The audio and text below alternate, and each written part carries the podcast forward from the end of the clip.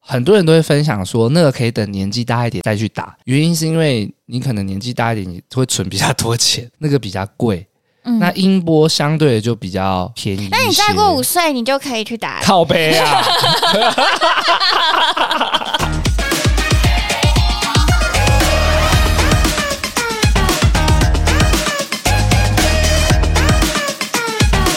准备好了，欢迎来到《八零电话物语》，我是脖子，啊我是外明，阿命啊，阿命 啊！傻笑。其实我跟魏敏呢，前几天才碰完面而已。 对，我前几天端午节连假可以赚很多钱的时 Oh 候， my god！我舍弃很重要的假日摆摊，嗯，去观赏王博仁台北电影节入围的影片的影展。在这边呢，其实我真的想先跟魏敏说声谢谢，因为那天播不放用，钱拿来。你那天损失多少钱？ 好，我想跟各位听众啊，各位听众，我觉得我现在开始会叫大家电友们。电友你知道什么叫电友吗？因为他们都是《八零电幻物语》的朋友啊，所以他们应该叫做电友。我听得出来，真的、啊， 好好不嗯然嘞我 想跟各位电友们哈讲一下，因为那天播放的时间是礼拜六，啊哈，那通常礼拜六是魏敏他营业的一个黄金期，嗯，那天都是假日，大家也会最容易出去逛而街且买东西，中南部没下雨，天气又很好。以他摆摊的形式来讲的话，那天应该落在十几万吧。 B 重点是，嗯它除了是假日以外，它是连 假。对，廉价大家都往中南部跑，而魏敏既然为了我这个朋友，他那天没有摆摊，还特地来了台北一趟。就是快闪台北。我那天交通费两千， 哎、所以你是来那前你就搭火车还是呃，坐高铁呃哇？你为真了的我搭高铁， 没有，因为我早上还有事，我一定要坐高铁才赶得过去。如果开车以廉价来说，一定会塞。你坐高铁上来看完，然后看完你就搭回去了。对啊，然后我看我不知道那个影片这么久，我因为我有查好高铁的最后一班是晚上十一点，就哎、看完已经十点半了，才正要开始后续的座谈，然后完全赶不到，我就只 ending 能大概坐结客束运。在十一点左右。嗯， Oh my god！其实我很感动哎我、我到台中三 点多，凌晨三 点啊！这三点哎、谢谢你，谢谢。钱 拿来，各位电友们， 这真的是有义气的朋 友。没有啦，我真的们蛮我们感动的之前就有录你入围那集就有说我我排除万难，就算假日也去给你捧场，我我 真的很 谢希谢望你。老天爷看到让他得奖。 Oh my god！啊好啦，那你都这样大老远花了这么多的时间，而且又损失了营业的费 用，钱拿来，你很贱。 你对啊我你要想讲哦我想听你讲说你那天看完的感觉怎么样？我那天看完，我、欸、我觉得你们对手很多哎、 欸。原原本还觉得哦，一一定是就是我们脖子兄的作品啊，一 看完就哦哦哦，好好多强敌哦，这样子。 确实啊，因为这一次播放了五部入围的作品，都有在那一天播放。因为王博仁就问我说：“怎样怎样？你觉得最好的怎么样？对，最好是哪一部？”因为总共那天播六部，然后有五部是有都是一起入围最佳短片的。对，然后他可能就觉得我，他问我，我就讲说：“当然是你们《红德梦》啊。”然后我都没有他讲。没有， 而且他好像看别别部还看哭了我没有哭，我是觉得有共鸣啊、啊。对，呃，可以这边跟大家稍微介绍一下啦。这五部作品呢，有一部叫做《送行》，它主要是在讲呃生离死别，生离死别，就是做后事的那一对段，对对，嗯就是家人离开了做后事，那个叫做什么？有没有什么固定的名词啊？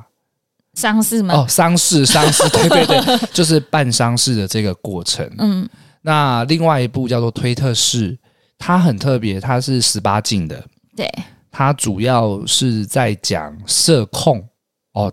各位电友们可能不知道什么叫做对你第一社，次跟我讲，哎、也我讲不知错了，道哎是控社，控制社经。控制，然后它就是会摆一台 V 八，然后两个人在玩一些就是性爱的游戏，但是他们并没有要做做爱，我以做为那这个，事。我以为是就是只是在讲一个帮忙打手枪的故事，所以那个不是单纯的打手枪，而是叫做嗯哦控射。你是这个也算简洁有力，就是打手枪打到一半，等你快要射精的时候，它就会停下来，就是控射。吗啊，好，那部片主体在讲这样的故事。嗯，那《红楼梦》之前就跟大家介绍过了，就是他在讲一个灵眼的故事灵验的，故事。再来另外一部叫做《尸舞》，嗯尸体的尸，跳舞的舞，它是惊悚片加鬼片加舞蹈片的综合，嗯嗯嗯比较难以形容。但是主要是在讲一段母女的故事。嗯那最后一部《大日子》呢，是由尤安顺跟潘丽丽主演的。嗯那他们在讲一对夫妻，那最后是要去办离婚手续的这个过程。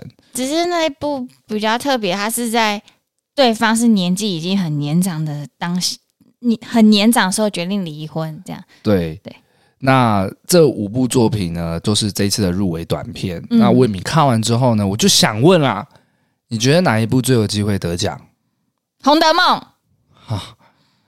你真的很客套哎、你说最有机会得奖？你心目中就投下的那一票嘛，哦，我假设你最是喜欢评审我最喜欢的是《大日子》，好，套出来， 套出来。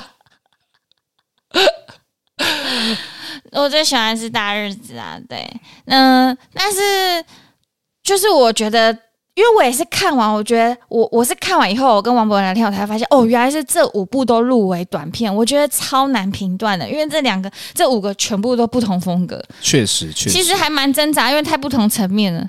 不管哪一部，就是顺利得到最佳短片，我觉得都是很祝福的。嗯，没关系啦，我最佳新人是你，哎 呦，不知道啦，平常心啊。 日子到嘞，七月八号。哦，对，七月八号七月八号有空的观众，我们一起当黄伯仁集气的应该有奖直 播，奖应该会有直播。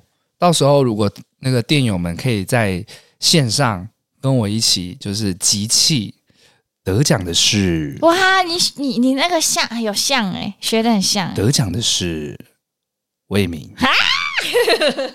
我现在已经要开始学习做一些讲的是啊，王伯仁，嗯，是王伯 仁吗？的哎、那歌怎么唱、我啊？不会，得奖的是王伯杰，有他他他有入围吗，他是入围影帝啊，哦是哦哦，我知道那一部， 《疫起》，嗯，那就是讲那个疫情的那一哎、部。真的、欸，你们只差一个字哎、对啊，对啊，对啊， 很有荣幸啊，很有荣幸我跟他差一个字。我那时候直播在 tag 你，在宣布谁得奖的时候，我会好好 focus 你的脸，哎、其实这个真的要做好表情的控管。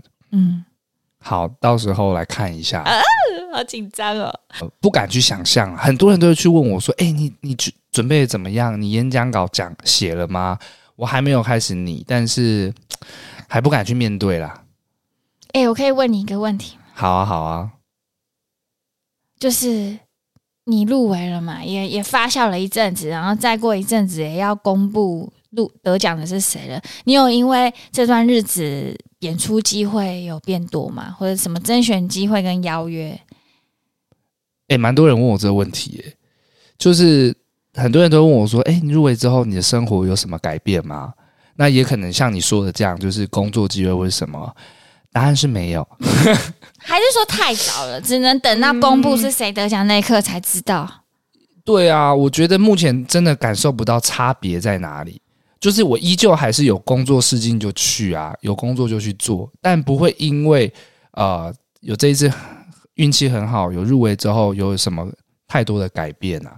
目前还感受不到，目前还感受不到。嗯啊，还有一个值得再提，就真的是因为五部也里面也很多演员，大家的表现也都蛮出色。我真的觉得你能入围新人真的很猛。你是觉得我很侥幸是不是？不是，真的 很猛啊，真的是很大的肯定哎、我要感谢的是整个剧组跟评审。哦，不要再讲这些客套话， 那你好啊，那你讲直接，你觉得我演的怎样啊？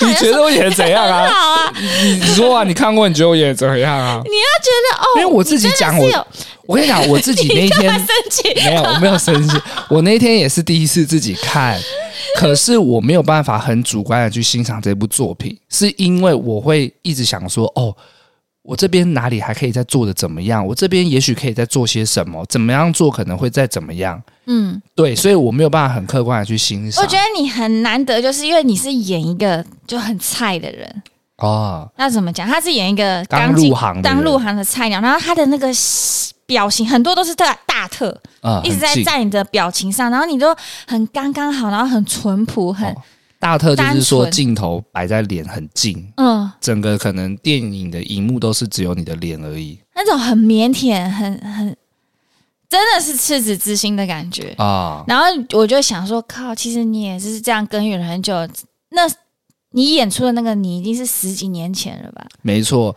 呃，可能会有一些人看完之后会觉得这个故事跟我本身就是很多状况是一致的，但那时候在演出，我认为最难的是，确实这些经历我都经历过，但里面那个角色是正在经历，嗯，那他刚好可能是十年前我可能发生过的一些类似的事情，嗯我要回到当初十年前的那个状态，其实导演也跟我讲，要我要我把我身上会的一些东西都脱掉，赤裸的去诠释那个角色。真的很好，完全相信了。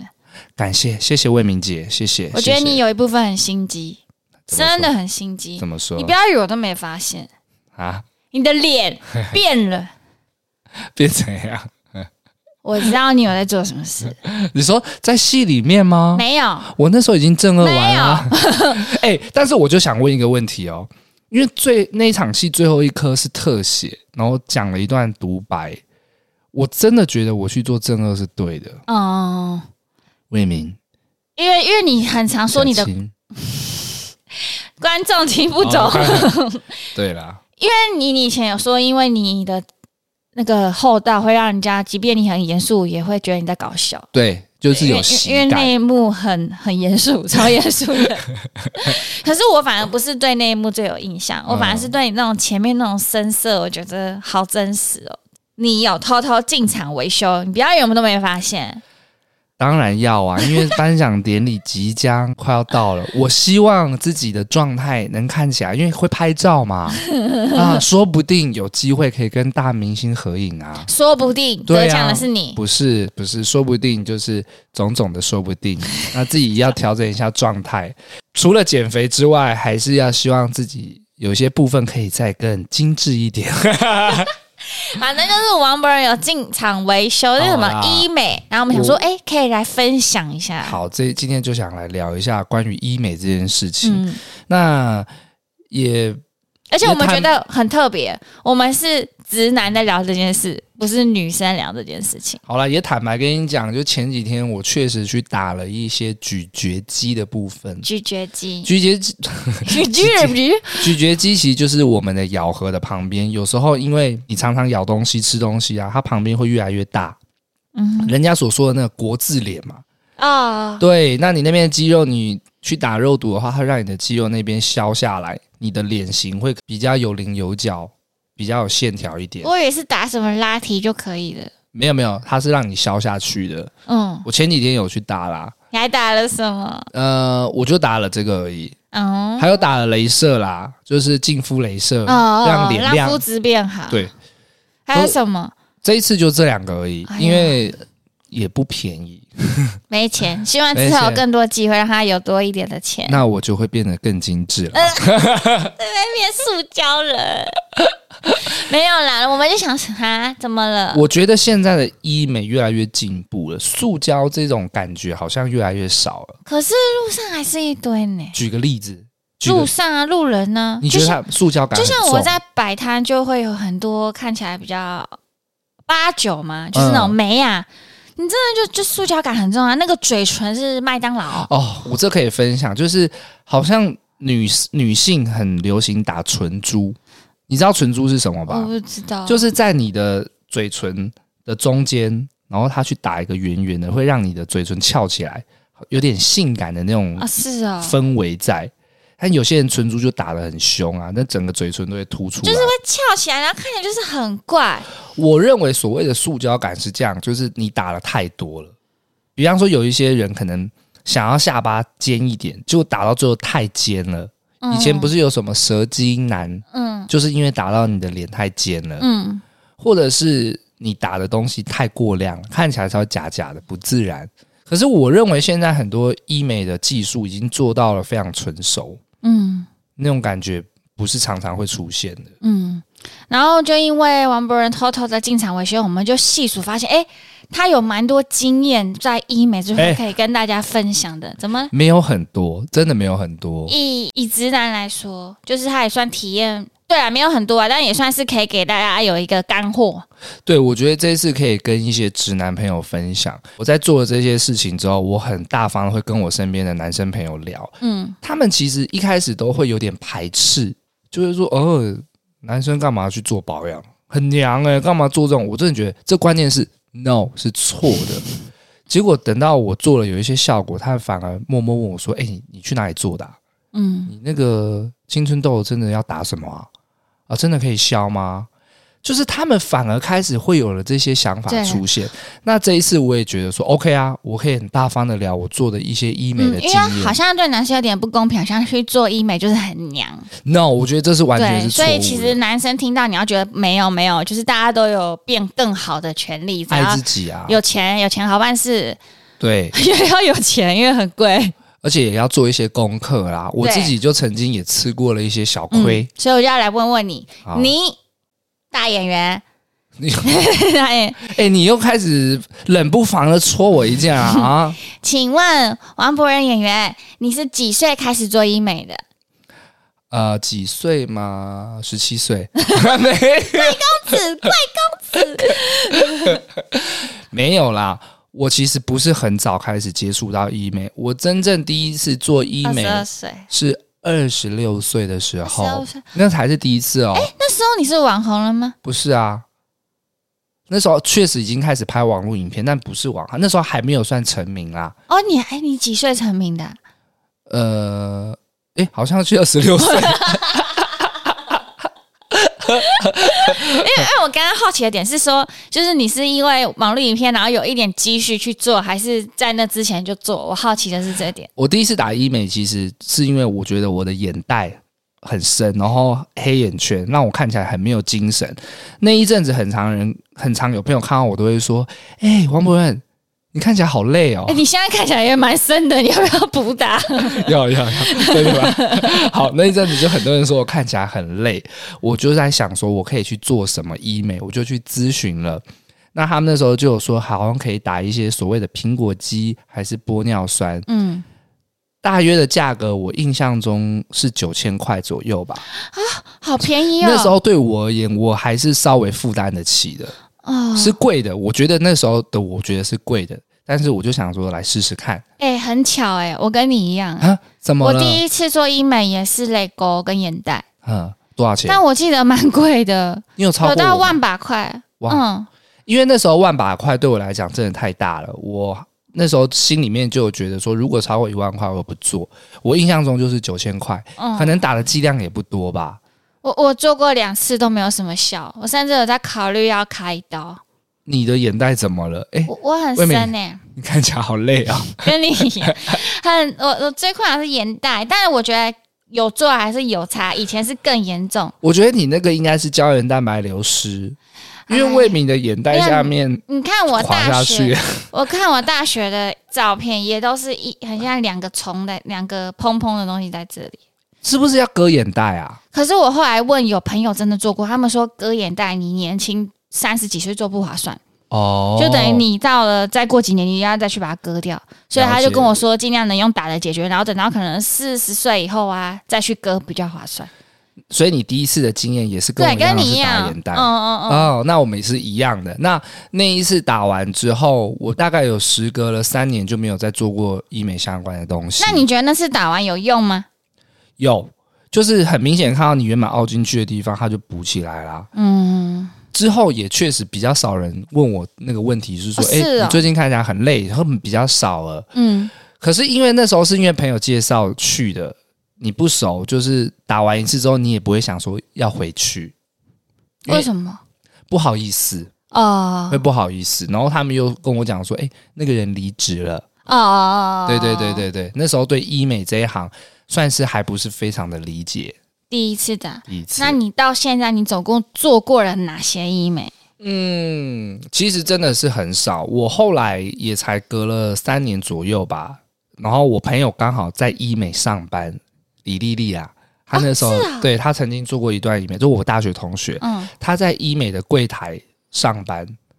那我不知道她有没有收一些 commission 还是 什么，她就一直跟我推说来我们家买那个镭射啊，很便宜啊什么的。嗯，于是呢，我就想说，好啊，反正去朋友那边做也比较安心。其实都都是这个样子的，真的有认识的人在，你会比较安心，对因为你真的很怕被坑。对我接下来就会分享那个被坑的故事。啊，你不是找他吗？没有没有，这是后面我先讲这一次的，我就去哦找他，那就做了那个镭射之后呢，我自己是觉得没有很明显的改变了那。个好像要用次数累积才会有很明显的感，对，那个净肤镭射好像真的要做比较多，做比较，多次。那我就随意的问了一下那咨询师，说：“哎、我觉得我最近好像有一点胖，可以脸部可以做什么这样子？”他就说：“哦，如果你要的话，消脂针最近有在打折。 哦”我说：“啊消脂针，所以是会让脸部消脂嘛？”他说：“对对对，而且那个恢复期也蛮快的，你你想要打就可以打。”我就问了一下价钱，我觉得哎、还也还 OK，也是一万块以内的。啊哇，还是因为现在物价上涨，为什么我听你讲起来都好便我宜、哦？必须说，我那时候真的是不太敢花钱做医美，所以那时候就觉得，哎、这个价钱可以耶，我就当下我就打了。他有给你看那种 before after，然后让你被说服吗？没有，他还啊就是他怎么讲又他就挺跟我讲说，哦，你脸部有一些地方脂肪会消下去，然后又说很快，我就想说打了，嗯哎、一打之后，很有用？我脸肿的跟猪头一样，那一个礼拜跟两个礼拜，不奇吧？对，可是我有点吓到了，真的假的？像你有比你那个正二还肿吗？呃，没有，但是趋趋近于哦，我的下巴整个都肿起来了。他那两个礼拜很尴两尬个礼。拜，Oh 超尴尬的，我朋友出去就看到我还一直笑这样 子。重点是两个礼拜之后，嗯，我只是恢复打之前的样子，哦我并没有觉得我哪里有变瘦，那再过两个礼拜嘞，也没有。蔡小，所以我那一次的经验，我是觉得没有效的。对于我个人而言啊，那就其他是人你我不会知道想再打。对然后如果朋友跟你说，哎，我要打那个小指针，你会给他灭火吗？我自己的经验会直接告诉他说，我觉得没有效。嗯那个时候我朋友就给了我很多意见啊，说你应该去埋线啊，嗯啊，应该做什么做什么啊，最后才说哦，你应该打拉提。拉提拉提分两种，一种是电波拉提，一种叫做音波拉提。那它的原理其实，我举个例子，那时候我是听别人这样子跟我讲，啊就是说大家都有烤过肉吧？有我们去吃烤肉的时候，当我们把肉生的肉放到那个烤肉架上面，火开始在烤的时候，肉是不是会卷起来？变紧，变变成就是比较 Q，或者是花翘枝起来，举个例子，花枝也是嘛，嗯它不是也会变成从平的变成弯的吗？那它的意思就是说，他们用那个音波热能的东西嗯打到你的皮肤里面，会让你的那里面的筋啊，也是 Q 起来，就会拉紧。哦是哦，哦，你这样对讲就很有想象力。它的原理那时候大概是透过这样让我去理解，他说为什么音波是会让你的整体看起来比较往上拉提的原因，是因为这样子那你刚刚说有两种音波跟电波是差在哪？差在价钱。因为我我最常听到应该就是凤凰电波，对嘛美凤那个凤凰电波，马还有克弟说那个价钱很惊人。林心如的对凤对对凰对电波嘛，那时候华灯初上，然后每个人都在封那个凤凰电波啊， 对 对对对，因为林心如代言嘛，嗯，然后又看到她整个在里面的状态很对，漂超亮。疯的，后来去理解凤凰电波打一次好像要应该要十几万好吧，扯哦。很多人都会分享说那个可以等年纪大一点再去打，原因是因为你可能年纪大一点你会存比较多钱， 那个比较贵，嗯，那音波相对的就比较便宜一些。那你再过五岁，你就可以去 打了。靠背啊！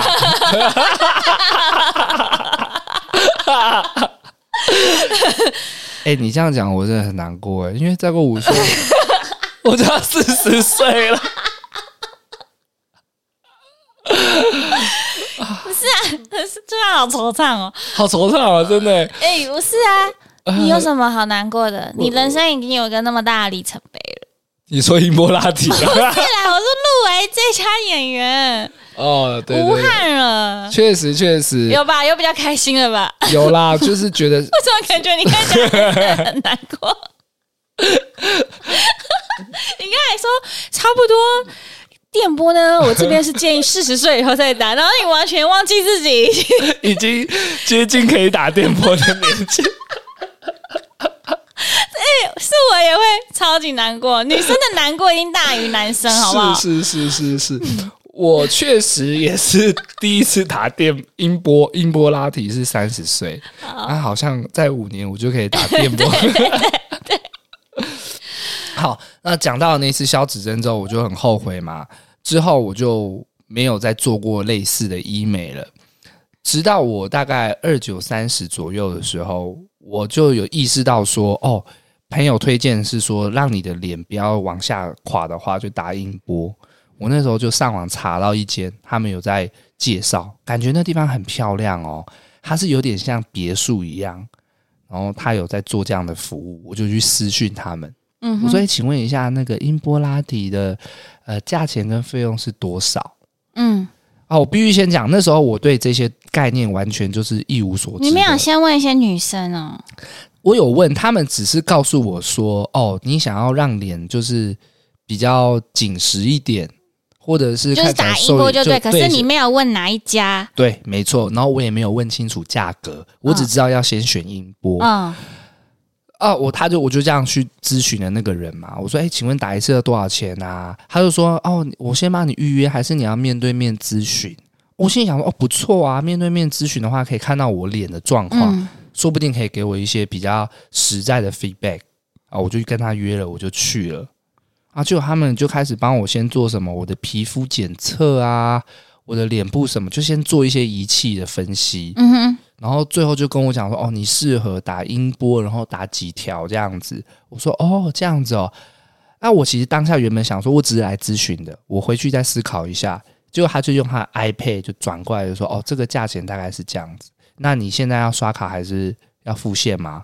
你就说你在考虑啊，我我那时候是一个人去的，然后嘞，我看到那价价格，我真的吓歪。可是他就跟我讲说，哦，我们马上就可以做了，医生就已经在隔壁了。这样子反而更有问题啊、那是我第一次的经验。然后哦，因为你真的之前也聊过，你就是那种不敢杀价，然后对脸对皮对比较薄的人，这是不是一种推销方式啊？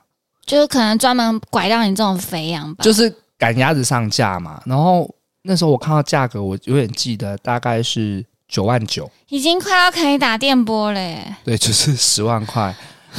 啊、那时候我刚好确实有有存了一点钱 呐、我又想说没有打，好有钱呢、没有那时候有九有万，对，就有在工作。可是我蛮后悔的啦，因为我没有比过价，我也不知道，我就就就付了，我就做了。那那一次打完之后，确实那几个月，有人都会问我说：“你我是不是瘦了哦，那起码还是有效？”果可。是我还是觉得好贵哦。那那我问你哦，那种音波有恢复期吗？没有，就是你打完隔天就不会像你刚刚讲的小指针很尴尬两个礼拜，对完全不会，完全不会。然后会有他啊那的种崩感吗？不会，他就是打的当下会真的有一点刺痛，可是你打完之后，你脸也不会有什么肿胀或干嘛的。它的，但是它的效果大概是一到三个月之间会开始，你的脸会越来越小，或者是更紧这样子。可是我那时候打完之后确实有效果，可是我才明白说我没有把功课做足了，我回去才去查，原来他们还有分韩国鸡种跟美国鸡，然后你要打几条，一条是多少钱？嗯我我这样算一算，我那时候好像是打六百条吧，这个价钱是非常贵的。啊哈，就是那时候你没有货比三家，你就直接后来你就发现哦，原来你是对被当肥羊了，就是我打是有效果的，没错，可嗯可是是我其实付了比较多的钱，嗯，我应该这样的效果，我去别的地方可以可以找到更便宜的价钱。哦哦哦那是我打过最贵的一次，所以在那之后，我又再隔了将近呃到现在将近五年了，我都没有在做医美啦。将近五年，对啊，哦我大概二九三十岁去打过一次音波之后，我就没有再做了。哇，那隔很久哎、但这中间我有去做正二，哦，对对对对对我们有一集有分享过，没错。那因为我去做了正颌手术，我的下巴其实是比以前还要再短一点，因嗯为我以前就是所谓厚道嘛，嗯厚道就是很很长以前会叫我月亮嗯，香蕉，啊，香蕉也 OK，月亮也 OK，就是下巴是比较笨斗长，笨斗。 哎、电友们，他在嘲笑我哎、他在嘲 笑我、因为我在哎帮你接接，照样走去，所以我动完这个正颌手术的时候，基本上我的下颚是缩回去的，导致我那个下巴的这边啊双，下巴，我的皮肤比较松，就有一点双下巴的状况。所以我就上网开始查，我这一次就是要决定要先做一点功课。嗯很多人就说哦，其实你做完正颚之后，可以搭配一些音波拉提，让你的皮肤会更紧实。嗯所以我前一阵子才又去打了音波，嗯，大概是这样子。好像是今年初吧，呃，去年，去年啊，去这年是这是怎样？我跟我必须跟各位电友分享，这一次我就真的做了很多的功课，包含机型啊，包含价格，就查出来。我这一次做哦，我打了一千条，哦，比上次多四百条，对，但是价钱是上一次的一半，五万。对你上次真的很被骗呢、我不敢，我不就能，是我不能说被骗呢、哦，好，我举个例子啊，就是我懂你的，你好，你是服饰业的，你卖的同一件衣服一模一样，有人一定卖超贵啊，不是啊，可那是人家去买那个算是被骗吗？可是你那个比例差的很惊人呢、对，真的因为差你蛮多你的是如果说是同一个发数就算了，它少那么多，然后还贵一倍，对啊，这个比例有点太夸张了啦。而且这一次我就是上网爬文啊，去 PTT 啊，或者是迪卡去查，然后这一这一间就是丹尼表姐也有推荐过，我觉得还不错，效果很赞欸诶、那你刚刚有说很多机种，你到底是推哪一种啊？我这次打的是那个叫做 Q Plus 立线音波，记起来，记起来，记起来，好抄起来。好像是那个谁天星有代言的。它主要的就是在讲说，它这个线头啊，跟以往的又在更进化了。第一个是好像不会再像以前的那么的疼痛，第二个是它针对下颚线有比较强的效果。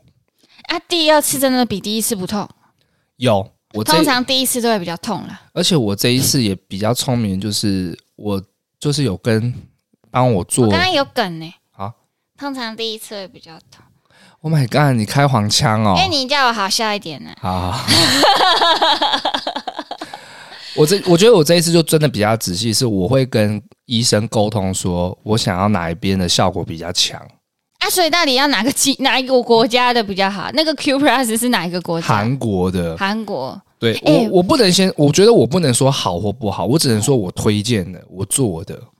哎、我嗯，如果真的是韩国的话，我看我很多朋友是直接飞韩国打、欸。哎、这个我也有听说过。这样你刚刚又讲韩国的鸡比起来，你比较有感受，这样真的很诱人哎、欸、哎、那个你知道那个价差跟可是台湾差很多、我欸，一直很好奇一件事情，是说你飞去国外打有保障吗？因为好多网红都在拍类似的感觉，是因为有的感觉很多外国人都是慕名而因为去像我的。女朋友已经订机票，就是大概九十月的时候，她就要专门飞韩国，他们打就医美打医美。很多很真的多，哦我也有一堆朋友在问我，可是哎你去那边，你真的不会害怕吗？我觉得医美还好，但是整形多少会、哦然后那边打比较便宜吗？几乎哦二分之一哦，真的假的？很那扯，那很扯。我我觉得你可能也会去那边打去英国。。 对， 其实很多医美啊，大家都会比价钱嘛，就是说哦，我想打比较便宜，我想找比较便宜的。我觉得这个难免会有这样的想法，可是你要找到对的医生，是有美感的医生很重要。就像同一道菜，你给不同的厨师煮出来的味道就是不一可样。是我要怎么知道它有没有美感？我觉得第一个是你要去多打听，或者是你身边有看到哪一些朋友做完之后，你很喜欢它的效果，嗯，就说诶，我很喜欢你你打的这个鼻子诶，或者是你的下颚线，我很喜欢。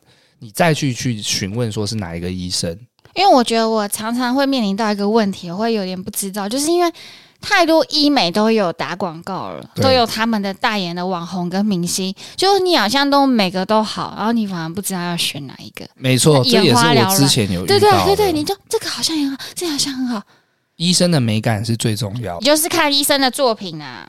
我自己遇到的问题，我也很常会有冲动想要去做医美，比如说音波啊、电波什么。可是我每次都会被一个念头灭火，我都会觉得啊，我现在就是也是自己爱吃，然后没运动，所以才这样肿肿的。我就总觉得我就是要好好去运动，然后看有没有瘦下来再去做医美这件事，就觉得哎呀，不要花那个钱啊。其实好像你多动少吃，其实也会自然的消下来。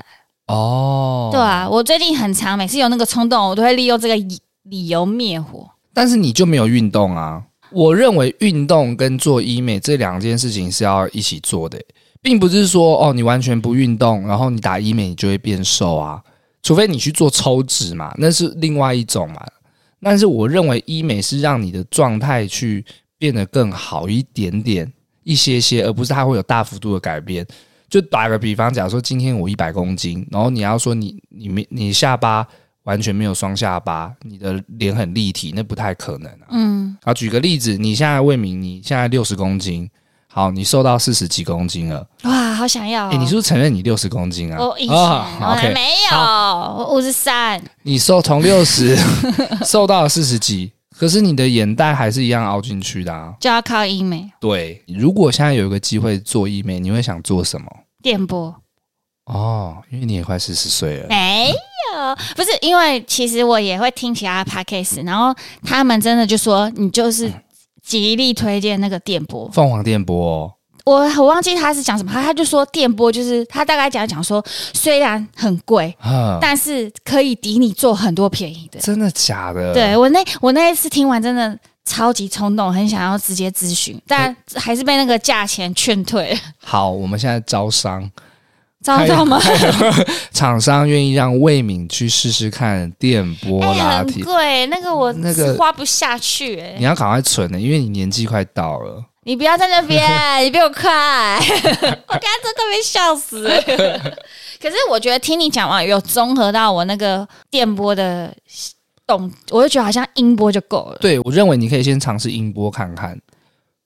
我的脸应该没有很严重我，看一下你的侧脸，好，音波各位点，音波可以吧？诶，哎你的下巴嘞？没有，哎我很有下巴。你也是有双下巴，欸我看一下，我看一有下。啊，这样就有，这样谁没有？嗯，我觉得你可以，你可以先尝试音波看看，因为很多二十几岁人就开始打音波了。我上次有一个十八岁的就给我打音波、欸，我有一次听那个医生，他跟我分享哦，他就是说做一这种音波拉提啊，他说就像在做重训一样。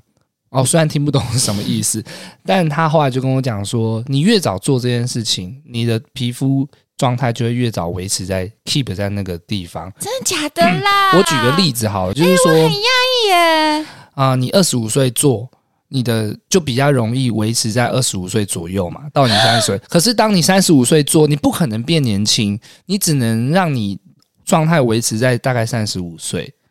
这样讲不是马上就要去做吗？不然不然就是我洗到各位电友们吗？你这样哎、完确全实洗是到、啊，欸因为他有跟我讲说，你看哦，你今今天做音波是你今年做的嘛，但是你明年你又老了一岁啊，你在做你只会尽量在维持，而不是尽量变年轻啊。为什么不是说做了以后，比如说三十二岁变二十八岁，为什么不行？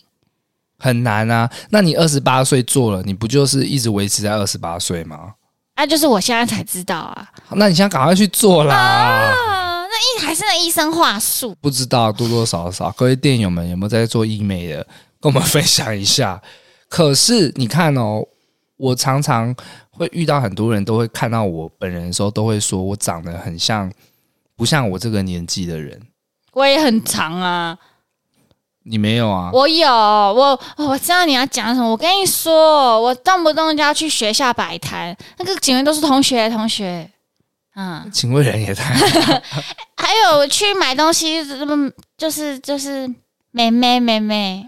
哎、我去 Seven 很常要看证件哎、买烟的时候，我上次去新安三院逛逛酒买一个美酒，他说身份证拿出来，好，要比这个是不是？要比这个是不是？那所以你戴牙套好不好？哎、戴牙套看起来年纪会比较小，哎、可是我啊，我真的很害臊哎、我我嗯觉得我我我我，这是我自己觉得我自 你己刚口气没。有看口气，我偏那个娃娃脸，对啦，确实啊。可是你老实讲，你已经有一些痕迹在脸上了。那你刚才是要讲什么？你要说你看起来很年轻，我是在，我是想讲说，其实我做医美的经验并没有很多，可是我大概从二十四岁开始就已经保养自己了。哦，你跟一般男生比较不太一样，比较注重保养。我身边很多直男朋友，他们基本上脸就是洗用洗洗面乳洗，洗完就没事了。可是我大概二十四岁左右，我就会开始用洗面乳，然后化妆水跟乳液。嗯我这个步骤是从那时候每天都会做到现在。啊，嗯我、我怎么样？我看起来， 我只能讲很好很好。所以我自己是觉得医美是一回事，但是保养你平常就要开始做了，对啦，就是你就像有人说，最基本的你要做好，基底要打好啊，没错没错。对啊。如果肤况不好，其实你变得再瘦，脸再尖也没有用。好，那我们就看魏敏之后会去做哪一哎、些医美。我被你洗掉了，我被你洗到了。如果你有去做，我们再来跟各位店友分享一下。好，因如果有推荐台中的，跟我讲一下。哦台希望中是的 CP 值高一点的，你就是想要找便宜的嘛？便宜又好的、啊，谁不想？好啦，我们今天差不多了，就是来聊一下我这指南做医美这些小小的经验啦。那各位店友们，你们有什么医美的经验吗？或是如果是男生有想要问的，都可以私讯我们，或者是跟我们分享一些医美的尝试啊嗯。啊，如果想知道王博仁效果这么好是做哪一家的，哦，先给五颗星再对私对讯对我们五马上告诉五你，星评论之后，我会告诉你在哪一间，而且价钱我觉得 很公道，真的蛮实惠的。蛮实惠。哦我最近也还在存下一次嗯不音波的对啦，我钱们刚刚都把线索讲出来，对啊你刚才讲丹迪表姐， 他好烂的哦。海报就贴在那 边。好啦，我们八零电话会，我呃们下礼拜见喽！我是脖子，我是魏明，拜拜。拜拜